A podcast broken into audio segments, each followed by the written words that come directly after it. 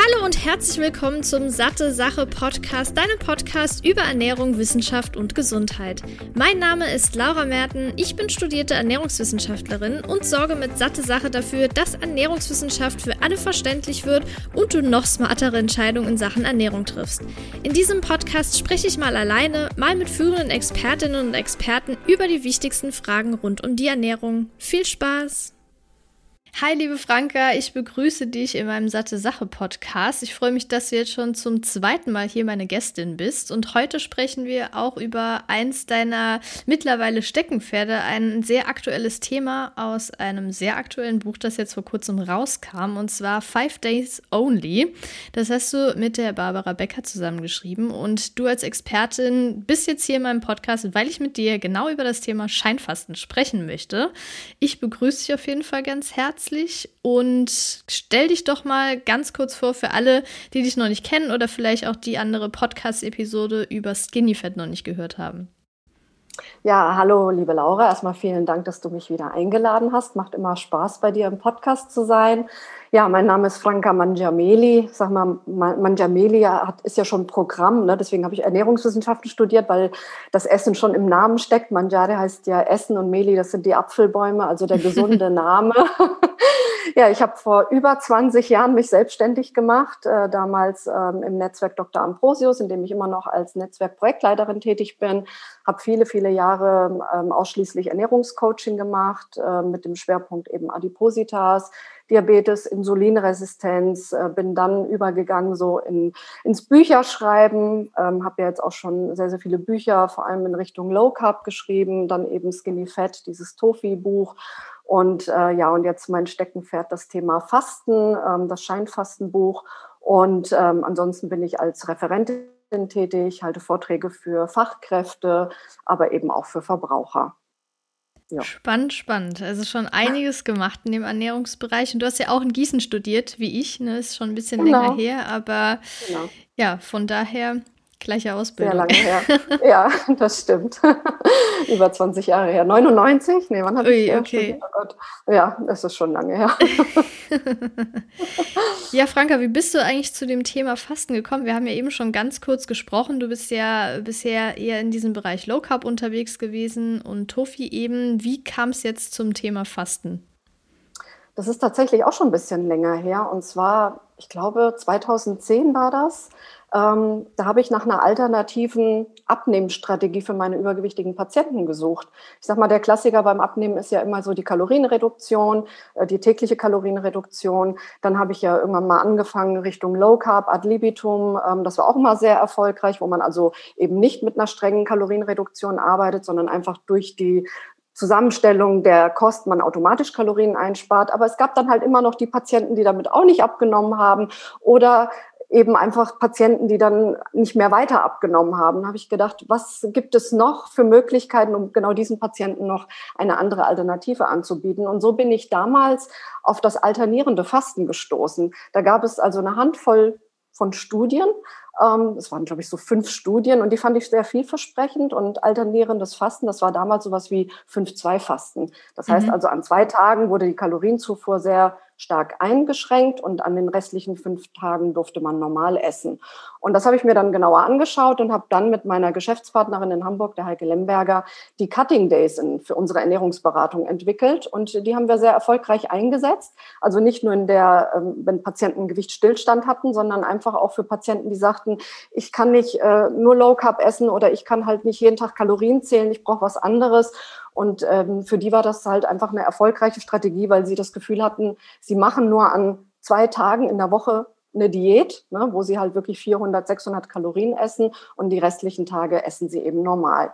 So, und dann hat sich das Thema dieses Fasten, Intervallfasten bei mir immer weiter intensiviert. So um 2014, 15 sind ja auch immer mehr Studien zum Thema Time Restricted Eating ähm, rausgekommen, dieses klassische 16-8-Fasten. Da habe ich mich damit dann immer intensiver auseinandergesetzt.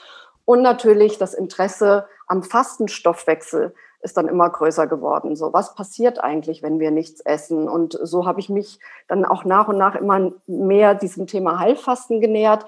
Muss aber dazu sagen, so spannend ich dieses Thema immer fand, ich habe nie den Mut gehabt, es selber umzusetzen. ja.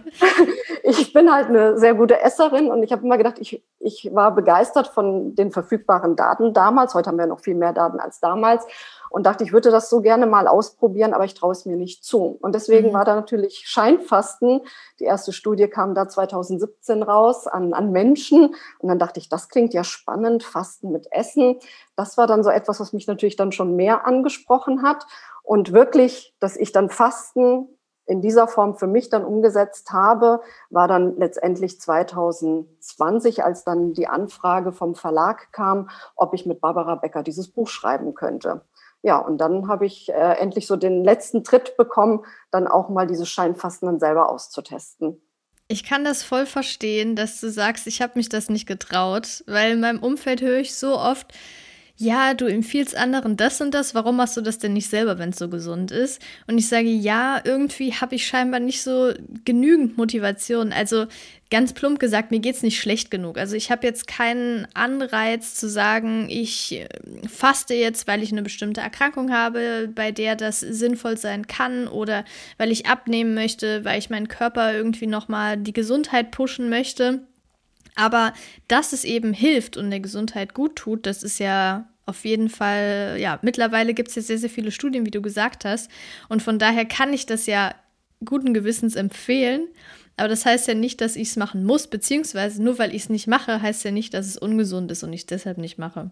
Von daher, ich kann das total nachfühlen. Aber was ist denn jetzt der Unterschied? Weil du gesagt hast, hey, Scheinfasten, das war was, das kann ich mir gut vorstellen, das habe ich probiert, zu dem klassischen Fasten. Ja, also beim klassischen Wasserfasten nimmt man ja nichts auf außer Wasser. Und dann gibt es ja noch die etwas abgemilderte Form, das Heilfasten, wo dann also 250 bis 300 Kalorien in Form von Gemüse, Säften, Brühe äh, zugeführt werden darf, aber eben keine feste Nahrung. So, und beim Scheinfasten ist es so, dass man also von den gleichen oder die gleichen Effekte erzielen kann oder ähnlich gute Effekte wie im Heilfasten, aber ohne zu darben. Also das heißt, man darf essen. Also man fastet mit Essen. Mhm. Und ähm, das Besondere ist halt auch beim Scheinfasten im Vergleich zum Heilfasten, ich finde es weniger zeitaufwendig. Ähm, gerade wenn man jetzt Heilfasten vielleicht das erste Mal macht, dann macht man das vielleicht ähm, ja, sinnvollerweise in einer Klinik. Ich weiß, es gibt viele, die Heilfasten regelmäßig machen, die machen das auch nicht mehr in der Klinik. Aber wenn man das halt das erste Mal macht, ist es durchaus empfehlenswert, das unter medizinischer Beobachtung zu machen. Dann muss man halt vorher abführen, Darmsanierung, Glaubersalz äh, schlucken und danach ist auch diese Aufbauphase natürlich ein bisschen zeitintensiver. Und ähm, das für mich als Mutter mit zwei Kindern habe ich gedacht, das ist mir auch einfach zu aufwendig. Ja, ja. ich brauche etwas, was ich in meinem Alltag dann auch irgendwie umsetzen kann und was ich auch direkt von zu Hause machen kann. Und das ist auch nochmal ein Unterschied zum Heilfasten, dass es einfach zeitsparender ist, das Scheinfasten und dass ich es wirklich vom ersten Tag an auch zu Hause machen kann. Und ähm, ja, und ich darf halt essen. Und das ist natürlich der größte Unterschied. Ich darf Mahlzeiten zu mir nehmen. Ähm, es sind natürlich jetzt nicht ähm, massig an Kalorien, die ich aufnehme. Es ist ja so, dass ich am ersten Tag 1100 Kalorien essen darf und an den Tagen zwei bis fünf sind es dann 700 bis 800 Kalorien. Aber entscheidend ist halt, was ich esse, denn ich möchte ja, obwohl ich esse, in den Fastenstoffwechsel switchen. Das ist ja das Ziel des Scheinfastens, dass ich trotzdem Fasteneffekte erziele. Mhm. Bevor wir jetzt drauf kommen, was man genau essen kann, möchte ich nochmal bei dem Thema Fastenstoffwechsel bleiben. Was passiert denn im Körper, wenn wir fasten? Mhm. Also wenn wir fasten, ist es so, dass es zu einem metabolischen Switch kommt. Also ähm, das heißt, es kommt zu einem Treibstoffwechsel. Wenn ich jetzt gegessen habe und ich habe meine letzte Mahlzeit aufgenommen, danach esse ich nichts mehr, dann ist es so, dass der Körper ja erstmal den Zucker verbrennt und verbraucht, den ich zum Beispiel noch in der Leber gespeichert habe. Und wenn dieser dann allmählich aufgebraucht ist, weil ich dann halt ja auch nichts mehr an Nahrung zuführe, und das dauert so zwölf bis 16 Stunden, je nachdem, wie groß der Speicher ist und wie metabolisch flexibel ich bin, ähm, dann ist es so, dass der Körper ja dann eben nicht mehr diesen Zucker in der Leber hat, den er nutzen kann. Und dann braucht er ja einen anderen Treibstoff. So, natürlich nimmt er sich ein bisschen Treibstoff aus der Muskulatur äh, anfänglich in der ersten Fastenphase, ähm, aber das ist einfach, macht keinen Sinn, dauerhaft Muskeln abzubauen, weil das einfach mit dem Leben nicht vereinbar ist. Deswegen so die ersten zwei Tage wird ein bisschen Muskulatur abgebaut, um eben aus den glukogenen Aminosäuren noch etwas Zucker für die Organe zu ähm, herzustellen, die also obligatorisch auf Zucker angewiesen sind, wie zum Beispiel die roten Blutkörperchen, die Zellen des Nierenmarks, aber auch das Gehirn braucht am Anfang noch den oder bevorzugt am Anfang noch den Zucker. So und dann nach 12 bis 14 bis 20 Stunden ist es so, dass wir in den Fettstoffwechsel switchen. Das heißt also, dass wir dann nicht mehr vorrangig Zucker verbrennen und Zucker als Energiequelle nutzen, sondern sondern vorrangig ähm, ja, unsere Fettdepots anzapfen und äh, die Fettsäuren daraus eben als Energiequelle nutzen. Und die Leber macht dann aus einem Teil dieser Fettsäuren Ketonkörper. So, das heißt, wir switchen dann so in den Ketosestoffwechsel. Wir sind dann in Ketose, was wir ja messen können und was letztendlich auch ein guter Indikator ist, da, dafür ist, dass wir im Fastenstoffwechsel angekommen sind. Also in dem Moment, wenn wir Ketonkörper im Urin zum Beispiel messen können oder in der Atemluft oder natürlich im Blut. Genau, mhm. und das ist halt der metabolische Switch. Das ist also ein wichtiger Punkt äh, oder ein wichtiger äh, Prozess, der beim Fasten passiert, ist der Treibstoffwechsel. Dann gibt es einen weiteren Punkt, das ist die Autophagie. Die wird ja hochgefahren durch das Fasten. Und Autophagie ist ja letztendlich so der eigene Zellreinigungsprozess ähm, in der Zelle, wo also kaputte, ähm, ja, funktionslose oder halt auch entzündungsfördernde Zellbestandteile, ähm, die die Zelle eher, ja, ja, wie soll man sagen, die Zelle eher an Schaden anrichten, Entzündungen fördern, dass man diesen Zellmüll recycelt. Und das kann man sich halt so vorstellen, dass in der Zelle diese kaputten Zellbestandteile, wie zum Beispiel kaputte Mitochondrien, oxidierte Lipide, in so eine Hülle, ja, so eingewickelt werden, dann zersetzt werden und dann in das Zytosol wieder ausgespuckt werden. Und zwar werden dann neue Bausteine, neue Aminosäuren, frische Aminosäuren, ähm, aber auch Zucker wird dann wieder als Energiequelle zur Verfügung gestellt. Das heißt also, wir ernähren uns beim Fasten von unserem eigenen Zellmüll. Aber diese neuen Bausteine nutze ich aber auch, um neue zum Beispiel Mitochondrien aufzubauen, Muskelmasse zu bilden, ja, neue Zellbestandteile eben aufzubauen. Das ist halt auch ein Prozess, der beim Fasten eben hochgefahren wird, das ist also die Autophagie. Und es ist so, dass auch beim Fasten in der Zelle bestimmte Signalwege aktiviert werden, die die Zelle insgesamt robuster und stressresistenter macht. Also das heißt, ich kann ja nur stressresistenter werden, wenn ich auch ein bisschen Stress bekomme. Mhm. Dann lerne ich damit umzugehen. Und Fasten ist ein Stressfaktor für den Körper, für die Zellen. Und das macht die Zellen aber am Ende robuster. Ne, sie werden dann weniger anfällig gegenüber ähm, oxidativen Stress. Ähm, die Entzündung nimmt ab oder sie werden weniger anfällig gegenüber Entzündungen und auch das Erbgut wird besser geschützt und die Zelle wird einfach stressresistenter und wie gesagt widerstandsfähiger. Das sind halt diese Anpassungsreaktionen, die im Fastenstoffwechsel stattfinden. Mhm, dazu habe ich zwei Fragen. Die erste vielleicht gerade mal, um bei dem Thema Stress zu bleiben.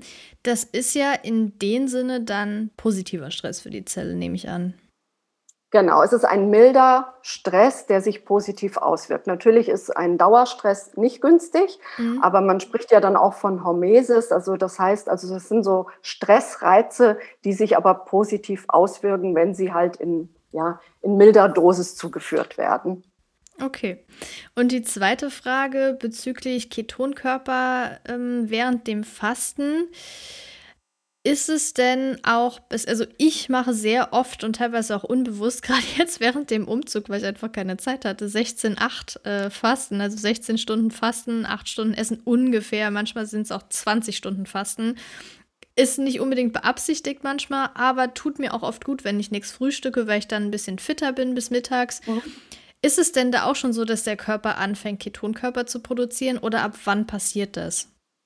Das ist tatsächlich ganz unterschiedlich. Das, also ich äh, produziere wahnsinnig schnell Ketonkörper. Ich habe das ja auch beim Scheinfasten äh, natürlich gemessen. Wann starte ich? Wann geht die Ketonkörperproduktion nach oben? Ich habe das äh, über das Urin gemessen, über Atemgas und übers Blut. Und ähm, äh, ich sage, meine Freundin und Kollegin Ulrike Gonda sagt immer, ich bin eine Ketonfabrik, eine Ketonkörperfabrik. Die konnte das auch immer nicht fassen, wie schnell ich da reingekommen bin, weil ich offensichtlich metabolisch flexibel bin. Das heißt also, mein Glykogenspeicher ist wahrscheinlich jetzt nicht so riesengroß, war halt auch nicht randvoll gefüllt. Das heißt, ich switche schneller in den Fettstoffwechsel. So, und je metabolisch inflexibler ein Mensch ist, das heißt Menschen mit Diabetes, Insulinresistenz, die switchen halt langsamer in den Fettstoffwechsel. Das heißt, bei denen dauert es natürlich länger, bis sie Ketonkörper produzieren. Da kann es dann vielleicht auch schon mal 16, 18 oder 20 Stunden dauern, bis sie nennenswerte Mengen an Ketonkörpern produzieren. Aber in der Regel ist es so, ein gesunder Mensch mit einer guten metabolischen Flexibilität fängt schon natürlich über Nacht an, ähm, Ketonkörper zu produzieren. Das ist natürlich nicht viel, ne, aber das steigt dann natürlich mit jeder Fastenstunde. Mhm. Ist es denn gesund, wenn das so hin und her springt? Genau, das ist ja diese metabolische Flexibilität. Also man geht davon aus, dass ähm, eine metabolische Inflexibilität, wo man also wirklich gar keine Ketonkörper mehr produziert, weil wir den ganzen Tag am Essen sind, 15 Stunden lang, wie das mal eine amerikanische Studie gezeigt hat. Ähm, das heißt, wir, wir schaffen es nie, diesen metabolischen Switch zu erreichen. Und diese metabolische Inflexibilität, die daraus folgt, ähm, scheint offensichtlich für viele Erkrankungen verantwortlich zu sein, wie Diabetes, Insulinresistenz und so weiter. Das heißt also, wir müssen unseren Körper wieder darauf trainieren, eben genau diesen Switch vorzunehmen, damit er eben stressresistenter wird, damit er einfach flexibler wird. Und es zeigt sich, dass eben diese metabolische Flexibilität mit mehr Gesundheit einhergeht, vor allem mit mehr metabolischer Gesundheit. Also von daher Intervallfasten, ich sag mal, jemand, der metabolisch flexibel ist, da reichen vielleicht 16 Stunden, um diesen Switch zu erreichen. Dann ist man vielleicht mal ein paar Stunden am Tag auf der anderen Seite. Und äh, Menschen, die eben ähm, länger brauchen, bis sie in Ketose kommen, müssen dann vielleicht 18 Stunden oder vielleicht auch mal jeden zweiten oder dritten Tag ein reines äh, Wasserfasten machen, um halt dann nennenswert Ketonkörper zu produzieren. Mhm. Ja, vielleicht sollte ich wirklich mal die Ketonkörper im Urin oder im Blut messen, weil ich habe das bisher noch nie gemacht. Ist ja total interessant. Ähm, ich kann mir nämlich relativ gut vorstellen, dass ich flexibel bin, weil ich da schon sehr, sehr lange eben dieses Intervallfasten mache. Ähm, ja, sollte ich vielleicht mal testen, kann ich ja dann mal Mach auf mal. Instagram äh, berichten. Also wer mir noch nicht folgt über satte Sache, gerne mal abonnieren. Da teile ich das dann mit Sicherheit, wenn ich das mache. Eben hast du schon kurz angesprochen, ne? also beim Scheinfasten diese fünf Tage, erster Tag 1100 Kalorien, zweiter Tag 7 bis 800 Kalorien. Wie geht es denn da weiter? Was ist denn jetzt genau das Konzept, was hinter diesem fünftägigen Fasten steckt? Also das Ziel ist ja, wie ich ja schon am Anfang gesagt habe, in den Fastenstoffwechsel ähm, eben zu switchen. Und ähm, aber wie funktioniert das jetzt mit Essen? Also das heißt, also die Mahlzeiten müssen so zusammengesetzt sein, ähm, dass ich genau die Schalter in der Zelle aus bzw. einschalte, die ich brauche, um den Fastenstoffwechsel zu switchen brauche also ich brauche niedriges Insulin, ich brauche ein ähm, wenig, also mein Blutzuckerspiegel muss sinken, damit eben genau diese Aufbauprozesse gehemmt werden. Das heißt, dass damit Wachstum gehemmt wird und dafür eben Zellreparatur, Zellregeneration und Katabolismus hochgefahren wird und auch die Autophagie hochgefahren wird. So und äh, der Walter Longo, das ist ja der der Erfinder der fastenimitierenden Diät oder des Scheinfastens, der hat eben genau diese Diät entwickelt und der hat eben festgestellt, wenn eine Diät dazu führt, dass der Insulinspiegel sinkt, dass äh, Insulin ähm, Growth Factor 1, also dieses IGF-1 sinkt, der Blutzuckerspiegel sinkt, dann können genau diese Signalwege in der Zelle entsprechend deaktiviert werden, beziehungsweise die Autophagie hochgefahren werden. Das bedeutet übersetzt in eine Mahlzeit, die Mahlzeit muss wenig Kohlenhydrate enthalten, äh, vor allem wenig schnelle Kohlenhydrate, Zucker oder äh, Stärke, gerade raffinierte Stärke. Ähm, sie sollte wenig Proteine enthalten. Das heißt also, die Scheinfastendiät ist eine proteinarme äh, Diät. Und äh, sie darf aber entsprechend fettbetont sein und darf auch Ballaststoffe enthalten. Genau. So, und das ist dann das Konzept. Am, am ersten Tag nimmt man 1100 Kalorien auf, maximal 25 Gramm Kohlenhydrate. Wir haben die Scheinfastendiät ein bisschen modifiziert. Wir haben sie also noch kohlenhydratärmer gemacht als im Originalkonzept. Einfach äh, deshalb, um wirklich sicherzustellen, dass man auch den Ketosestoffwechsel erreicht. Deswegen haben wir die Kohlenhydrate auf unter 50 Gramm reduziert.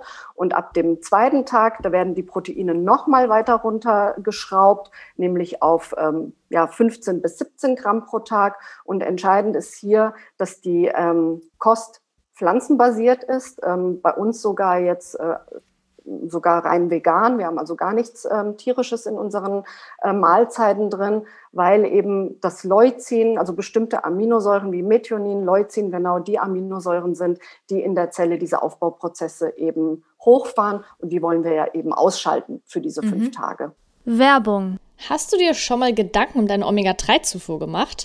In den Industrieländern ist die ausreichende Fettzufuhr kein Problem. Das Problem liegt hier eher in der Art der Fettsäuren und besonders in dem Verhältnis von Omega-6 zu Omega-3-Fettsäuren, welches bei 5 zu 1 liegen sollte. Allerdings ist es hierzulande eher 10 zu 1, beziehungsweise gerade bei Jugendlichen sogar bis zu 25 zu 1.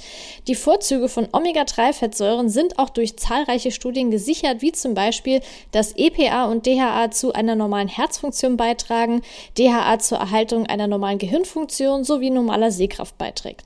Wenn jemand, wie auch ich jetzt aber kein und vor allem nicht regelmäßig Fisch isst, ist es wichtig, eine Alternative zu finden. Daher kann es durchaus sinnvoll sein, hochwertiges pflanzliches Algenöl zu nutzen und genau das bekommst du bei Norsan zusätzlich auch aus umweltschonendem Anbau.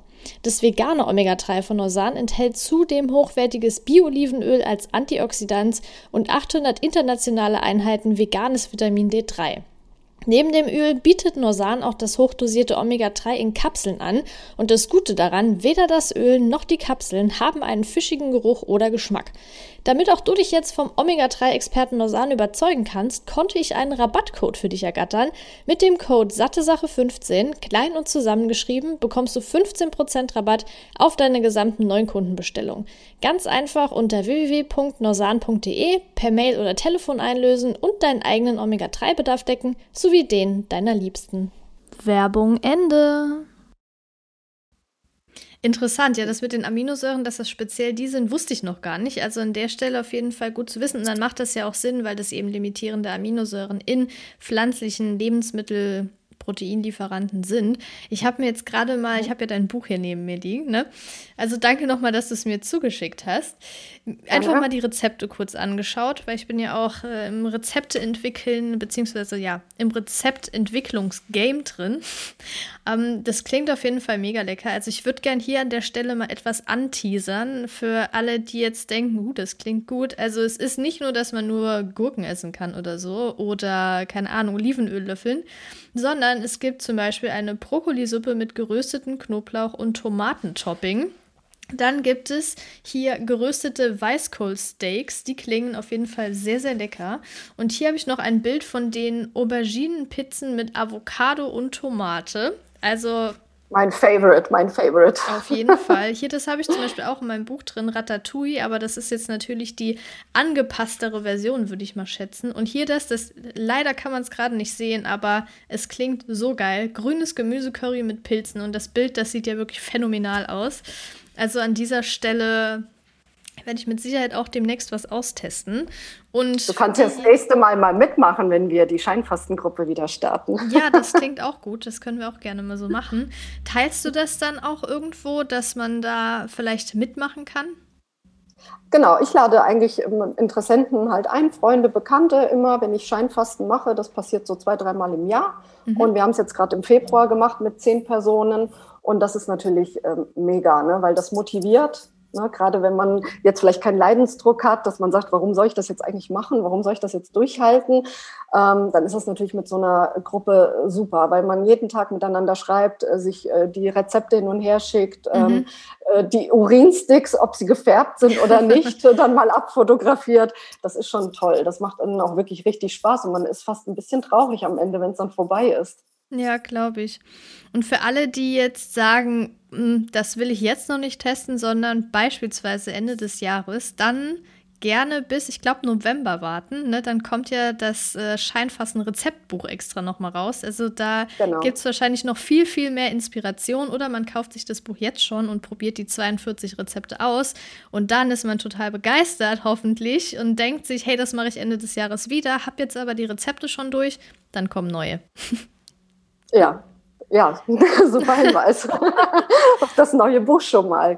Ja, also mir war es halt wichtig bei der Entwicklung der Rezepte, weil ich bin ja so jemand, ich ähm, ich brauche Essen, ich brauche Volumen mhm. und, ähm, und darum geht es letztendlich auch in den Rezepten. Ich habe sie halt eben so konzipiert, weil das Eiweiß fehlt. Also eine ganz wichtige Eiweiß, äh, Sättigungskomponente fehlt das Eiweiß. Aber ich habe halt, ich kann mit Volumen und mit Ballaststoffen arbeiten. Und die Rezepte sind lecker, weil sie natürlich nicht ähm, komplett fettfrei sind, ne? sondern ich mhm. darf ja Olivenöl, ich, Kokosmilch äh, verwenden, ich darf Nüsse essen, aber eben halt auch alles begrenzt. Das war schon auch eine Herausforderung bei den Rezepten, weil entwickle mal Rezepte, die kalorienarm sind, die ähm, viel Fett ähm, enthalten die kohlenhydratarm sind, die ketogen sein sollen, die eiweißarm sind, äh, ja, also da bleibt nicht mehr so viel Auswahl und da immer noch schmackhafte Dinge zu entwickeln, ist natürlich eine Herausforderung. Aber ich glaube, es ist uns wirklich sehr gut gelungen, weil das, was ich zurückgemeldet bekomme, ist immer, die Rezepte sind total genial und die werde ich auch sonst außerhalb des Scheinfastens äh, noch weiter kochen. Ja, und das ist ja das Gute, die sind total alltagstauglich. Es ist jetzt nichts, was ich sagen will, oh, fancy, das kann ich jetzt nur während dem Scheinfastentagen da essen, weil das so kompliziert ist oder wie auch immer. Also auf jeden Fall da nochmal ein großes Lob an die Alltagstauglichkeit. Das finde ich nämlich bei Rezepten auch immer super, super wichtig. Ähm, von daher, gerade mal eine Frage zu dem Eiweiß. Ne? Du hast ja gerade schon gesagt, das wird in den Tagen runtergefahren. Vielleicht kommt jetzt so das oder die Bedenken, was passiert denn mit der Muskulatur? Wird die dann in diesen kurzen Tagen schon abgebaut, wenn ich zu wenig Eiweiß esse? Wie sieht es denn da aus? Also hier ist das Stichwort tatsächlich Refeeding. Das ist nämlich ganz entscheidend für die Muskulatur. Es kann natürlich passieren, dass man in diesen fünf Tagen Muskulatur abbaut. Es gibt ja ein paar wenige Studien am Menschen, die natürlich auch geguckt haben, wie sich das mit der Muskulatur verhält. Und äh, tatsächlich ist es so, dass beim Scheinfasten die Muskulatur nicht abgebaut wird. Also sie kann wahrscheinlich in diesen fünf Tagen ein wenig abgebaut werden, aber durch das Refeeding, also der sechste Tag ist wirklich extrem wichtig, weil in den fünf Tagen sind wir im Abbaumodus und ab dem sechsten Tag gehen wir wieder in den Aufbaumodus. Da ist es also wieder wichtig, Eiweiß zuzuführen. So, und da werden ja Stammzellen auch aktiviert. Das heißt, hier werden ja auch neue, wird neue neue Substanz aufgebaut und gebildet. Und die Studien, die verfügbar sind, die zeigen zumindest keinen Muskelabbau. Und das ist natürlich genial, wenn man das jetzt mit ähm, die, die jeden vergleicht, wo man also jeden Tag die Kalorien ähm, reduziert, weil da fehlt ja dieses Refeeding, also diese Aufbauphase. Und da ist die Wahrscheinlichkeit einfach größer, dass man Muskulatur abbaut, äh, wie beim Scheinfasten. Wenn man sagt, okay, man nutzt das Scheinfasten als Diätprogramm, um Gewicht zu verlieren, was man auch wirklich wunderbar damit äh, schaffen kann. Und wenn man das dann einmal im Monat macht, fünf Tage, dann braucht man keine Angst haben, Muskulatur abzubauen. Zumal, wenn ich ja in die Ketose komme, was man ja bei 50 Gramm Kohlenhydraten ähm, und so wenig Kalorien tatsächlich ja auch schafft. Ähm, die Ketone helfen mir ja zusätzlich, ähm, Muskulatur zu schützen, weil in dem Moment, wenn mein Gehirn anfängt, Ketonkörper zu verbrennen, muss ich weniger Zucker bilden für die anderen ähm, Organe, die jetzt das, den Zucker noch brauchen. Das heißt, ich muss auch weniger ähm, Muskelmasse abbauen, um aus dem Eiweiß Zucker zu bilden. Also das ist auch dann nochmal ein Vorteil. Und wie gesagt, und beim Refeeding komme ich wieder in diese Aufbauphase. Und da ist es eben wichtig, dass ich auch wieder Eiweiß zuführe. Und da darf es dann auch natürlich gerne auch tierisches Eiweiß sein, aber man kann das Ganze natürlich auch vegan fortsetzen oder vegetarisch. Mhm. Vielleicht kannst du da noch mal ein bisschen genauer drauf eingehen auf den Refeed Day. Ähm, Deshalb, das war nämlich auch noch eine Frage, wie geht es denn nach den fünf Tagen weiter? Weil wir sind jetzt im Kaloriendefizit, aber sollten ja trotzdem danach kontrolliert irgendwie das Ganze weitermachen, um den Effekt nicht zu verlieren, oder? Genau. Also das Refeeding ist ja die eigentliche Arbeit, die dann äh, der Körper leisten muss. Ne? Weil mhm. erstmal hat man ja alles zerlegt in die einzelnen Bestandteile. Wir haben Stammzellen aktiviert. Und jetzt geht es darum, wieder Aufbau zu betreiben. Das ist natürlich mehr Arbeit für den Körper. Und dafür braucht er natürlich wieder auch mehr Kalorien und auch mehr Eiweiß, um überhaupt etwas aufbauen zu können, um diese Signalwege in der Zelle wieder umzukehren. Also den metabolischen Switch wieder in die andere Richtung ähm, zu schaffen. So, das heißt also, ich empfehle am sechsten Tag jetzt äh, nicht nicht äh, 2.000, 3.000 Kalorien wieder zuzuführen, sondern also vielleicht einfach mal 1.000 Kalorien wieder mehr zu essen, so dass man auf 1.600 bis 1.800 Kalorien kommt und hier wirklich pro Mahlzeit wieder 20, 30 Gramm Eiweiß zuzuführen. Und ähm, aber nach wie vor natürlich gesund zu essen und jetzt nicht mit dem Refeeding sich den ganzen Junkfood, äh, das kein ganze Cheat Day. reinzuhauen. Nein, es ist kein Cheat Day, es ist ein Refeeding Day und auch nach dem Refeeding Day, also auch nach Tag 6 und 7, sollte man das Scheinfasten eigentlich auch dafür nutzen, seine Ernährung zu überdenken und sich gesünder zu ernähren, also eine Art Neustarthilfe für eine gesündere Lebensweise. Als, als solches sollte man das Scheinfasten vielleicht auch nutzen und verstehen. Das heißt also, möglichst naturbelassene Lebensmittel essen. Ob jetzt jemand sich vegan, vegetarisch oder äh, ja, mit Fleisch oder nur mit Fisch ernährt, das ist egal. Wichtig ist, dass hier wirklich die Qualität der Lebensmittel im Vordergrund steht. Also wirklich möglichst naturbelassen, kein Junkfood, ähm, man kann zwei bis drei Mahlzeiten essen, also auch nicht jetzt wieder äh, die Mahlzeiten auf 15 Stunden ausweiten, sondern dem Körper auch täglich immer noch diese Pausen geben. Man kann das wunderbar mit Intervallfasten zum Beispiel kombinieren danach, ne, dass man also immer als Basis Gemüse, Obst, wenn man Getreide isst, Vollkorngetreide wählt, möglichst auch hier, wie gesagt, wenig verarbeitet und so weiter. Ne? Hochwertige Öle verwenden. Also eine gesunde mediterrane Ernährung ist meine Empfehlung. Okay. Ja, wer sich jetzt noch genauer mit dem Thema Intervallfasten beschäftigen möchte, ich habe da auch eine separate Episode und ich glaube sogar einen Blogartikel. Ich verlinke das gerne nochmal unten in der Episodenbeschreibung. Aber ich frage mich jetzt die ganze Zeit, warum denn fünf Tage genau? Mhm, das bin ich auch schon öfter gefragt worden. es gibt darauf keine einheitliche Antwort. Also ich habe natürlich diese fünf Tage vom Originalkonzept übernommen, von dem Walter Longo. Der hat das Ganze ja auch fünf Tage eben ähm, getestet. Warum es nur fünf Tage sind, ich könnte mir das so erklären, bestimmte Prozesse erreichen ja irgendwo ihren Höhepunkt, zum Beispiel mhm. die Autophagie. Die Autophagie läuft ja nicht permanent immer höher, immer höher, weil dann würden wir irgendwann ja auch vielleicht gesunde Zellen zerstören. Ne, wir wollen ja letztendlich ähm, ja defekte Zellen, wir wollen sie reparieren, wir wollen den Müll daraus entsorgen. Und ähm, es heißt, dass die Autophagie so nach 72 Stunden ihren Höhepunkt hat und dann wieder runterfährt. Das heißt, möglicherweise ist es so, dass man innerhalb dieser fünf Tagen die maximalen Effekte erzielt. Na, aber so ganz genau, warum es jetzt bei fünf Tagen stoppt und nicht bei sechs Tagen, kann ich, äh, kann ich nicht genau sagen. Aber das ist für mich so die Erklärung. Und wir haben uns da wirklich einfach nach dem gerichtet, was erforscht ist. Und das sind eben diese fünf Tage. Mhm. Okay, interessant. Und natürlich mit jedem, mit jedem Tag mehr steigt natürlich vielleicht dann auch wieder die Gefahr, dass man mehr Muskulatur abbaut. Und äh, fünf Tage ist halt auch einfach eine überschaubare Zeit. Ich finde fünf Tage absolut ausreichend, was die Motivation betrifft. Mhm. Ne, fünf Tage denkt jeder so, das kann ich irgendwie machen, wenn ich dann 25 Tage oder 26 Tage wieder normal essen darf. Also normal gesund. Ja, ich muss auch sagen, wenn ich zum Beispiel, das kann man ja beispielsweise montags bis freitags machen, und wenn ich arbeite, habe ich oft nicht so dieses Verlangen. Also ich bin dann natürlich beschäftigt, bin abgelenkt und klar sollte man wahrscheinlich sich die Mahlzeit vorbereiten, um da jetzt nicht gestresst zu sein, weil es ja doch ein bisschen anders ist als in den Alltag davor. Aber ich finde, wenn man das gerade wochentags macht, ist man von der Arbeit her ein bisschen abgelenkt und merkt diesen ganzen Fastenprozesse oder dieses Kaloriendefizit nicht so im Alltag. Wie siehst du das?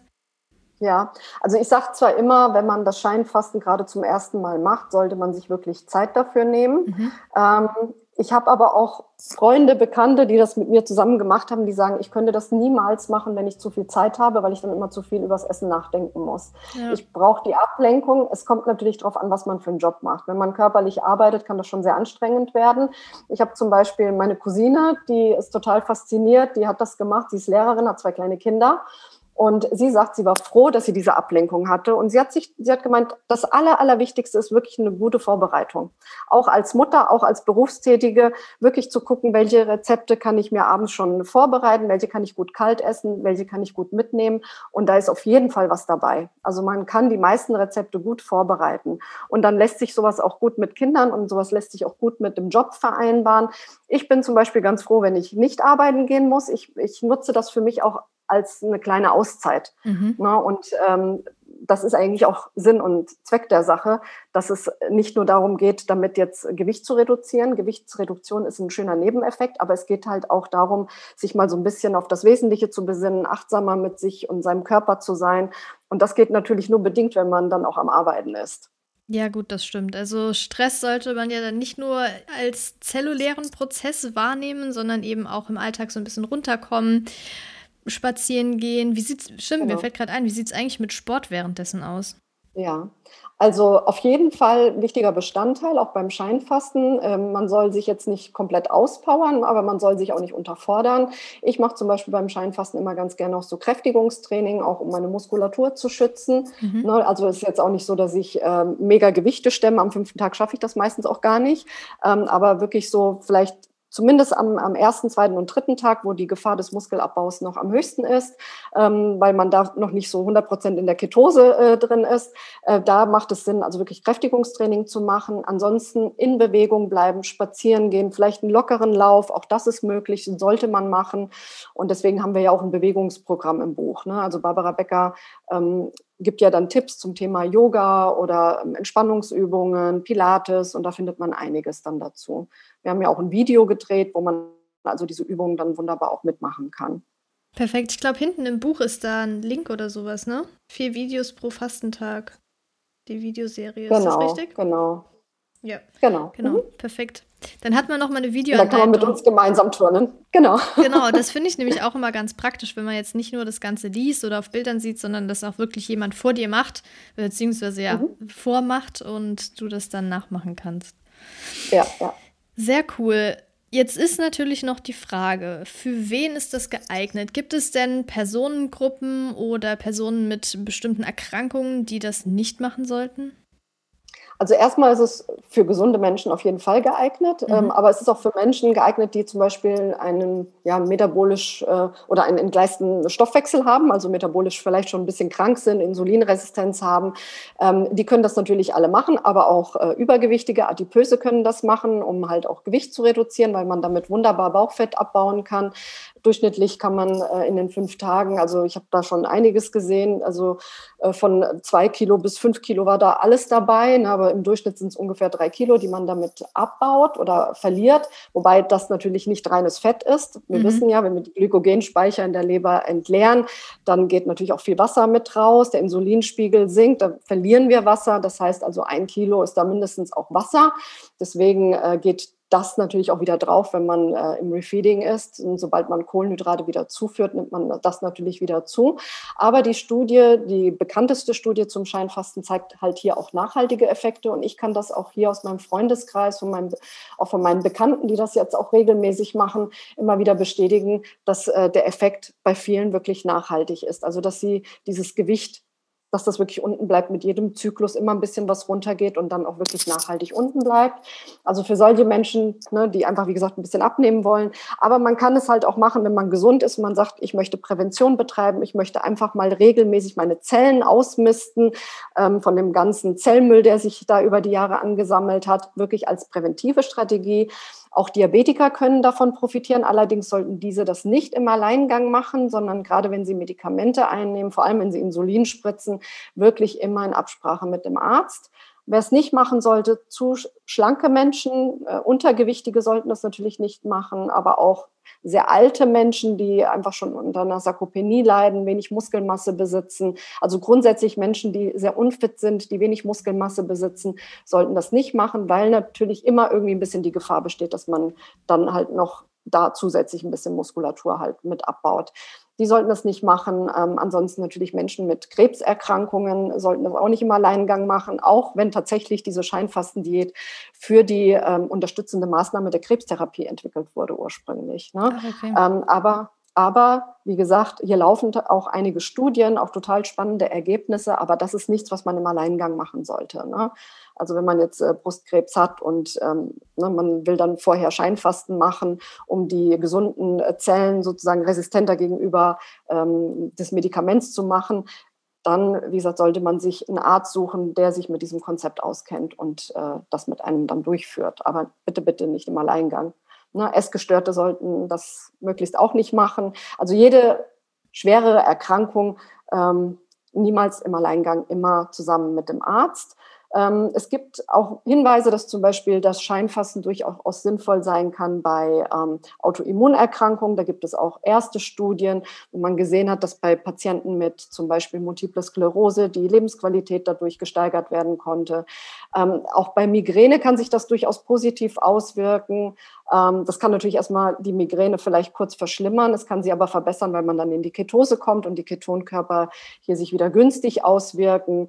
Ähm, es wirkt halt sehr stark entzündungshemmend. Ich hatte jetzt eine Teilnehmerin bei mir in der Gruppe, die sagte, ähm, sie hatte Schultern, Schulterschmerzen und Arthrose im Knie und nach fünf Tagen hatte sie keine Schmerzen mehr. Ne? Okay. Aber das ist auch das, was man auch vom klassischen Heilfasten ja kennt, mhm. dass es schmerzlindernd wirkt und äh, dass es entzündungshemmend wirkt. Ja, finde ich gut, dass du gerade nochmal das Thema Autoimmunerkrankungen im spezifischen MS angesprochen hast. Ich habe ja meine Masterarbeit über MS geschrieben in Bezug ah, auf ja. Vitamin D. Aber da war auch die Frage, ob ich das mit Vitamin D mache oder mit Fasten. Ich hatte mich mhm. letztendlich für Vitamin D entschieden, weil da die Studienlage doch schon dichter ist als bei Fasten. Aber habe dann auch gemerkt, wenn man zum Beispiel bei PubMed, das ist ja so die Plattform für wissenschaftliche Artikel, Studien und so weiter, wenn man da mal auf die Seite klickt und beispielsweise einen Suchbegriff eingibt, nehmen wir jetzt mal oder beide Multiple Sklerose und Fasten, dann sieht man, soweit ich das in Erinnerung habe, auf der linken Seite ähm, so ein Schaubild, bei dem steht, wann welche Studien erschienen sind. Und man sieht ganz klar ein, Exponen ein exponentielles Wachstum und sieht dadurch auch, hey, die Studien werden immer häufiger gemacht äh, zu diesem Thema. Also auf jeden Fall sehr, sehr spannend, das Thema Fasten und Erkrankungen, Autoimmunerkrankungen. Und da wird es auch mit Sicherheit in nächster Zeit noch mehr dazu geben. Also es gibt ja äh, ganz, ganz viele spannende Studien, natürlich im Tiermodell. Ähm, es läuft ja derzeit eine Studie an Typ-2-Diabetikern, weil man eben im Tiermodell gesehen hat, dass durch das Scheinfasten die Mäuse, auch Typ-1-Diabetiker-Mäuse, ähm, ja, neue äh, Beta-Zellen ähm, produzieren. Ja, das heißt also, sie werden dann in der Lage oder sind dann in der Lage, selber wieder Insulin zu produzieren, indem okay. die Beta-Zellen regeneriert werden. Und ähm, ob das beim Menschen funktioniert, weiß man nicht. Die Studie, die jetzt läuft, ist, glaube ich, an Typ-2-Diabetikern, aber um, einfach um zu sehen, ob durch diesen Autophagie-Prozess tatsächlich es zu einer Regeneration der Beta-Zellen kommt. Ich bin ganz gespannt. Also die Studie läuft ein Jahr mit äh, Scheinfasten. Ähm, noch ist es mir nicht bekannt, dass die Ergebnisse erschienen sind. Ich habe äh, vorhin auch noch mal geschaut, aber da bin ich gespannt, was passiert. Aber was wir natürlich sehen, egal ob jetzt Scheinfasten oder Heilfasten, dass die metabolische Gesundheit sich verbessert. Die Leute werden insulinsensitiver, sie bauen Bauchfett ab, vor allem das viszerale Fett, der Blutdruck sinkt, der Zuckerstoffwechsel verbessert sich. Ähm, mit Heilfasten kann man wunderbar innerhalb kürzester Zeit sein Leberfett loswerden. Ähm, also wir sehen, dass es da wirklich ganz viel Potenzial gibt, einfach die Gesundheit zu verbessern und auch, dass diese Effekte tatsächlich auch äh, nachhaltiger zu sein scheinen. Natürlich muss man dann gucken, dass man weiterhin dann gesund sich ernährt und dass man regelmäßig das Scheinfesten wie so einen festen Bestandteil des Lebens ja integriert. Mhm. Ja, das gerade das Thema Nachhaltigkeit in zum Beispiel Gewichtsreduktion ist ja ein super wichtiges Thema, weil es bringt ja nichts, wenn du kurzfristig die drei, vier Kilo verlierst und danach hast du alles wieder drauf. Also das sollte man da auf jeden Fall beachten, nicht irgendwelche Crash-Diäten machen, was ja das Scheinfasten absolut nicht ist oder generell auch Heilfasten, das ist ja kontrolliert, das ist ja nicht einfach so von heute auf morgen nichts mehr essen gefühlt oder nur noch, keine Ahnung, irgendwelche Diät-Shakes zu trinken. Von daher, ähm, ja, auf jeden Fall eine sehr, sehr gute Möglichkeit. Jetzt hast du gerade eben schon gesagt, Vorbereitung ist wichtig. Das war wahrscheinlich, wie ich auch gesagt habe, gerade auf das Thema Meal Prep ähm, bezogen. Mhm. Aber gibt es denn trotzdem noch bestimmte Dinge, die man vorbereiten sollte, bevor man diese Fastenperiode macht? Ja, also da habe ich auch äh, fast ein Kapitel äh, in dem Buch äh, diesem Thema gewidmet, ja, wie wichtig die Vorbereitung ist. Ähm, also es ist einmal wichtig natürlich, dass man sich die Rezepte im Vorfeld schon raussucht, dass man einkauft, weil ich weiß, als ich das erste Mal Scheinfasten gemacht habe, das war bei 35 Grad draußen, würde ich niemals wieder machen. Das geht natürlich schon auf den Kreislauf und da war ich aber ganz dankbar, dass ich schon alles vorher eingekauft habe ähm, und genau wusste, welche Rezepte ich dann äh, umsetzen werde. Das hat es dann doch enorm erleichtert. Das war dann beim zweiten Mal war es dann schon wieder alles, was ein Spaziergang gefühlt. Da war gar nichts mit Hunger und so weiter. Aber dass man, ähm, wie gesagt, alles einkauft, die Rezepte plant, die man umsetzen möchte. Das finde ich halt super wichtig. Was man auch machen kann, ähm, gerade wenn man weiß, dass man metabolisch vielleicht nicht ganz so flexibel ist, dass man ähm, einen Tag vorher schon Low Carb ist, um den Glykogenspeicher nicht weiter aufzunehmen aufzufüllen, sogar den eher schon ein bisschen zu entleeren, weil man dann schneller einfach in den Ketose-Stoffwechsel switchen kann, wenn äh, einfach in der Leber nicht mehr Zucker gespeichert wird oder der halt auch schon zum Teil verbrannt wird.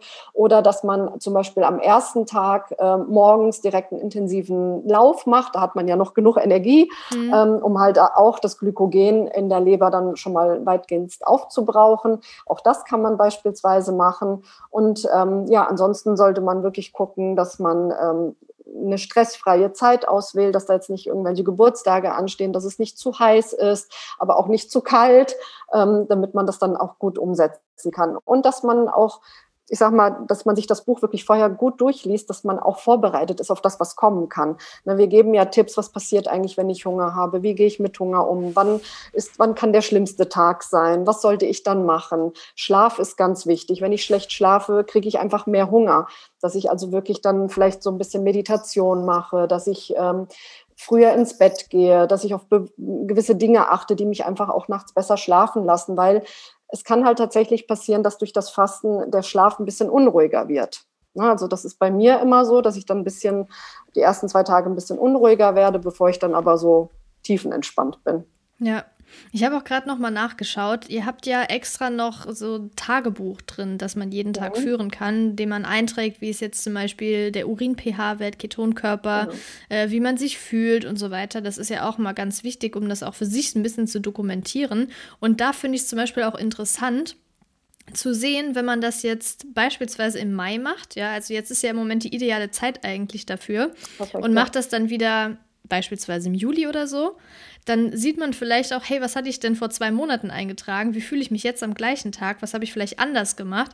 Also das ist auch nochmal spannend, wenn man was dokumentiert, um auch so die Unterschiede festzustellen.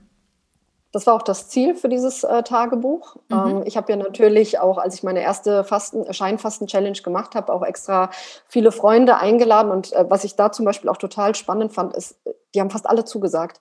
Hätte ich okay. gefragt, will jemand mit mir Heilfasten machen, hätte ich wahrscheinlich lauter Absagen bekommen. Aber das war für jeden irgendwie so dieses, auch das traue ich mir zu.